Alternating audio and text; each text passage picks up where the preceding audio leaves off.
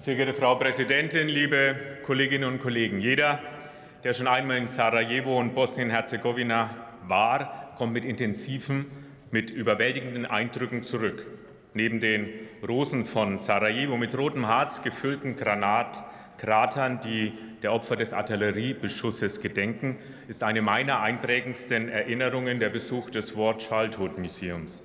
Das Museum, das 2017 gegründet wurde, sammelt die vielen Geschichten der Kinder, die während des Bosnienkrieges aufwuchsen, Geschichten von Angst, Verlust und Tod von Freunden, Geschwistern oder Eltern. Durch das Bewahren der Erinnerung und mit ihr verbundenen Erinnerungsstücken will das Museum so einen Beitrag leisten, die entstandenen Traumata zu bewältigen.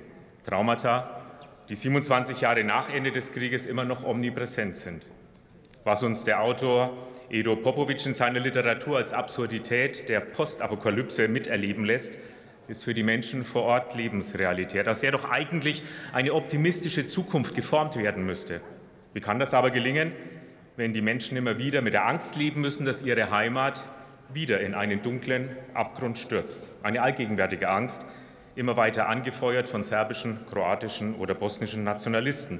Wie soll sich eine Gesellschaft entwickeln, wenn die Integrität der eigenen Heimat immer wieder in Frage gestellt wird und ethnische Grenzen zum Spielball von Machtinteressen, von Machtpolitik werden. Ethnische Grenzen, die im Europa des 21. Jahrhunderts doch längst überwunden sein müssten. Der hohe Repräsentant, unser ehemaliger Kollege Christian Schmidt, bezeichnet die aktuelle Situation in Bosnien und Herzegowina als die dramatischste seit dem Friedensabkommen von Dayton 1995.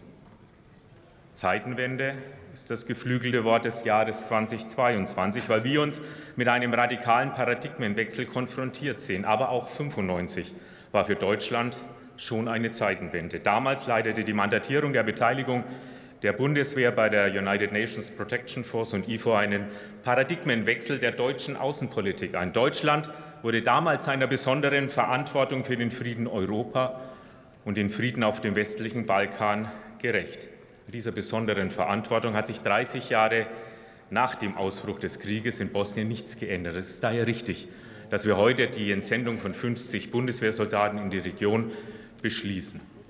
Doch dieser wichtige Schritt allein reicht nicht. Verantwortung lässt sich nicht in einem Mandat allein abhandeln. Als Ampelkoalition wollen wir auch die Ursachen der verschärften Situation angehen. Dazu gehört, dass wir klare Antworten auf die nationalistischen und separatistischen Kräfte in Bosnien und Herzegowina finden, die das Friedensabkommen von Dayton untergraben und aktiv verletzen. Das bedeutet, dass wir die EU, wie es die USA und Großbritannien bereits tun, gezielte Sanktionen gegen all diejenigen verhängen, die den Frieden im Land gefährden und sabotieren. Unser Blick muss sich dabei aber natürlich auch in die Nachbarschaft von Bosnien und Herzegowina richten. Konflikte in einer so multiethnischen Region sind niemals isoliert zu betrachten. Wer, wie der serbische Präsident Vucic proklamiert, sein Land in die EU führen zu wollen, muss wissen, dass die aktive Unterstützung von Separatisten wie Milorad Dodik mit einem Weg in die Europäische Union nicht vereinbar ist. Ein Schlüssel ein Schlüssel zum Erfolg liegt wieder einmal in der Geschlossenheit der Europäischen Union. In diesem Fall gegenüber nationalistischen und separatistischen Kräften in Bosnien-Herzegowina. Das gilt bei der Frage der Durchführung der Wahlen im Oktober als auch bei der Umsetzung der Urteile des Europäischen Gerichtshofs hinsichtlich der viel diskutierten Wahlrechtsreform.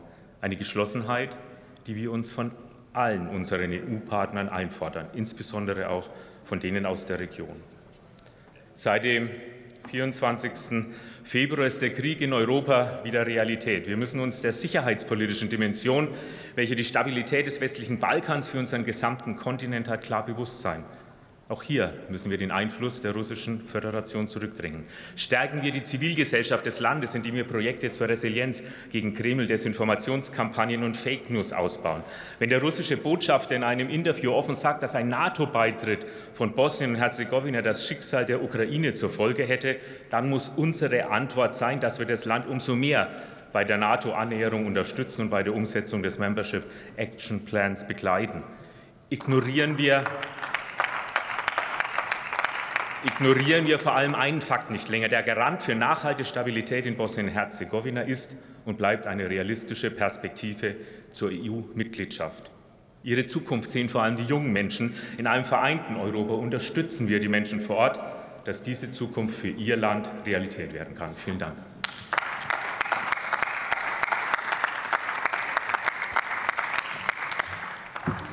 Herr Klinastic hat jetzt das Wort für die Fraktion Die Linke.